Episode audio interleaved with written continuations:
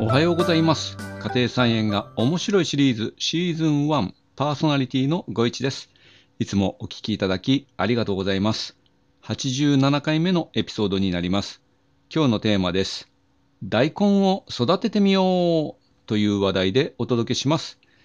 昨日の夕方、夜かな ?7 時ぐらいにですね、YouTube のショート動画に2023春大根を収穫するだけの動画もう夏だけどというお題で30秒ほどの動画をアップしました。今ですね、ちょうど6月、春大根をね、収穫できる時期になってきました。で、3月終わり頃ですね、桜が咲く頃に種まきしまして、だいたい2ヶ月で収穫しております。全部でですね、10株ありまして、すでに半分ほど収穫を終えています。で、今からですね、種まきできる大根なんですけども、種類としてはそんなに多くなくて、20日大根と辛味大根ですね。普通のですね、総太り大根だとか、私が育てた春大根はもう時期も終わってですね、残念ながら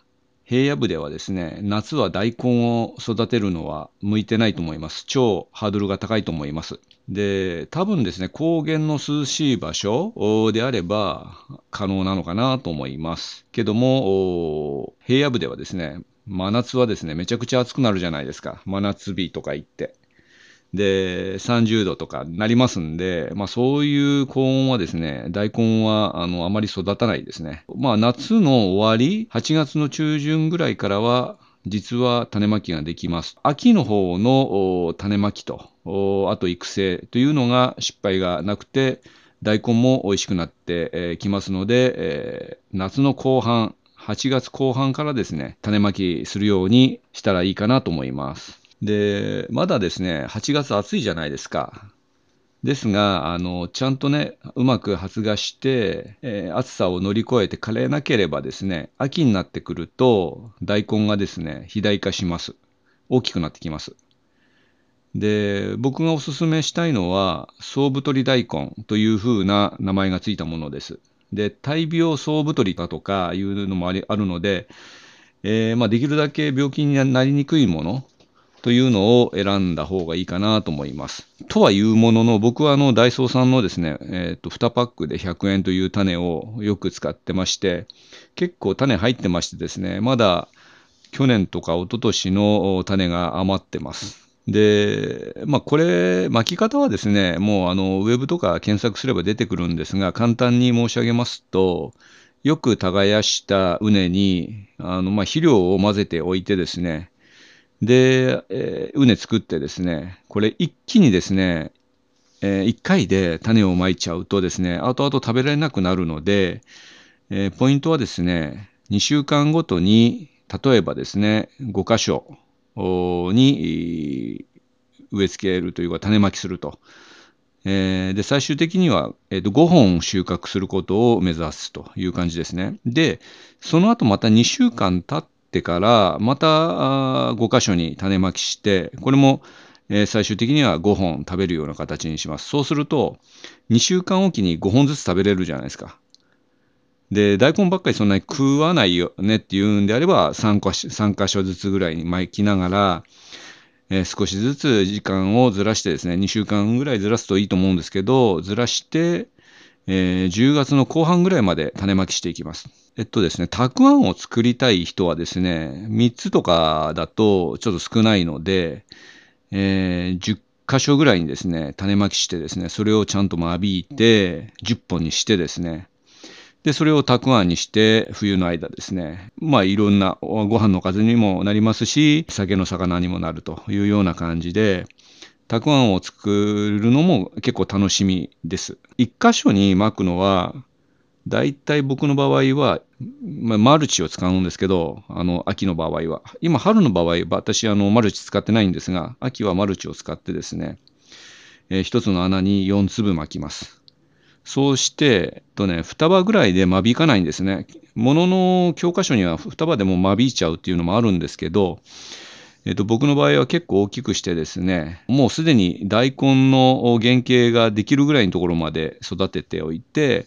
で、一番元気ないいやつを残して、えっと、一本に間引いてしまいます。で、実はですね、8月の後半からですね、白菜の仕込みもあるので、意外とですね、忙しいんですね。暑いっていうのもあるんですけど、暑くてだるくて、あの仕事はあんまりしたくないっていうか、あの動きが鈍くなるんですが、あ加えて、えー、その白菜の準備とかが入ってきますので、ついついですね、種まき、大根の種まきをですね、えー、サボってしまうというか忘れる時もありますが、えー、ぜひともですね、8月の後半から種まきをね、していけばいいかなと思います。で、必ずですね、間引きはしなくちゃいけなくて、この間引きで取れた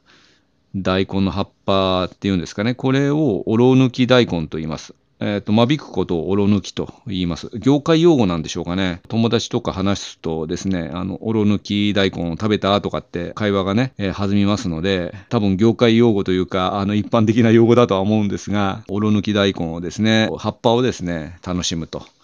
で、味噌汁に入れてもいいし、えー、あと、じゃこと一緒に炒めて食べてもいいし、簡単にお漬物にして、えー、そうですね、えー、ポン酢で食べてもいいし、いろんな、あのー、間引き菜をですね、楽しむことができます。で、ビタミンたっぷりで、抗酸化作用もありますので、えー、で、胃腸というか腸の方もね、あの、繊維質が多いので、えー、元気になるということで、えー、僕はあの、おろ抜き大根結構好きですね。大根が大きくなって葉っぱができるんですけど、当然できるんですけど、その大根の葉っぱって結構もう硬くなってるんで、やっぱりおろ抜き大根の柔らかい葉っぱがですね、非常に美味しいと思います。で、あとプランターで作るときはですね、先ほどの20日大根はもちろんできるんですが、品種としてはですね、総太りは多分プランターでは結構厳しくて、ミニ大根っていう品種がありますので、そういう品種を選んで、えプランターで、え楽しむことができるんじゃないかなと思います。で、あと、どうしてもあの家のそのベランダとかで、えー、ぶっとい大根を作りたいという人はですね、総太り大根を袋栽培、あの肥料の袋あるじゃないですか。肥料っていうか、あの、培養土。失礼しました。培養土の袋に種まきしてですね、で、そこで、えー、育てていくということで、まあ、袋栽培はいろんなものに応用できますけど、ナスとかキュウリ、あと大根もできると。あとは、えー、今僕もやってますけど、あの、じゃがいもですね。黒栽培はググっていただければですね、あの、いろんな方が解説してると思いますが、まあ簡単に言うと、培養土買ってきて、下の方に、えー、ハサミか、あとんがったものでですね、水の抜くための穴を何箇所か開けてですね、袋をですね、まあ、立てて、種まきして育てていくというような感じで非常に簡単です。あの、鉢とか買う必要がないので、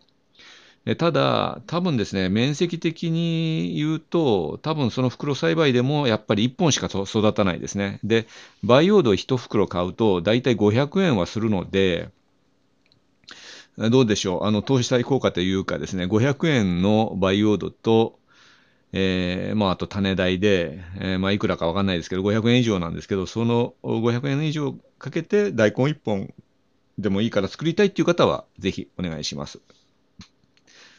で、あとは、えー、っとね、注意するべきことはやっぱり害虫ですよね。害虫で気をつけなきゃいけないのは、アブラムシとハバチですね。で、アブラムシはまあ小さくて、あのまあ見ればすぐアブラムシってわかりますけど、ハバチはですね、えっと、まあ成虫は蜂なんですけど、蜂の仲間なんですけども、幼虫が、あの、害虫になります。で、がえっと、ハバチの幼虫っていうのはですね、黒いんですね。で、すぐに見つけることができて、あの触ろうとするとですね、ポロンって落ちちゃうので、土の上にね、落ちちゃうとね、黒いんで、見えにくいんですよね。なので、またそれが復活して、あの、えー、上がってきてですね、葉っぱ食べちゃいますんで、結構ね、食べます。あのちょっと汚いですけど、黒いうんちをね、するんで、結構ね、見つけやすいですが、あの、注意して取らないとすぐ落ちてですね、下の方に行っちゃうとですね、もう探す、もう見ても見えないんですよね。もう探すことが 難しいという感じですね。あと、モンシロチョウの幼虫の青虫もつくことがよくあります。あとはね、ハダニっていうんですか、ダニですね。ダニがね、結構厄介で、小さくても見えないです。僕の目ではもうほとんど見えないです。で、結局葉っぱの汁をえ吸っちゃってですね、葉っぱが白くなってなんか枯れていくみたいな、そんな感じですね。えー、それでですね、こういうだ、えーと、害虫対策としてはやっぱりですね、防虫ネットですね、防虫ネットの中で育てていってですね、大根が大きくなって、防虫ネットにあの頭がつっかえたらですね、まあ、防虫ネットを外すというような感じでいいかなと思います。で、大きくなってから、防虫ネット外して、ある程度ちょっと虫が来るかもわかんないんですけども、その時にはもう大根も大きくなってますので、えー、なんとか逃げ切って、えー、収穫までいけるんじゃないかなと思います。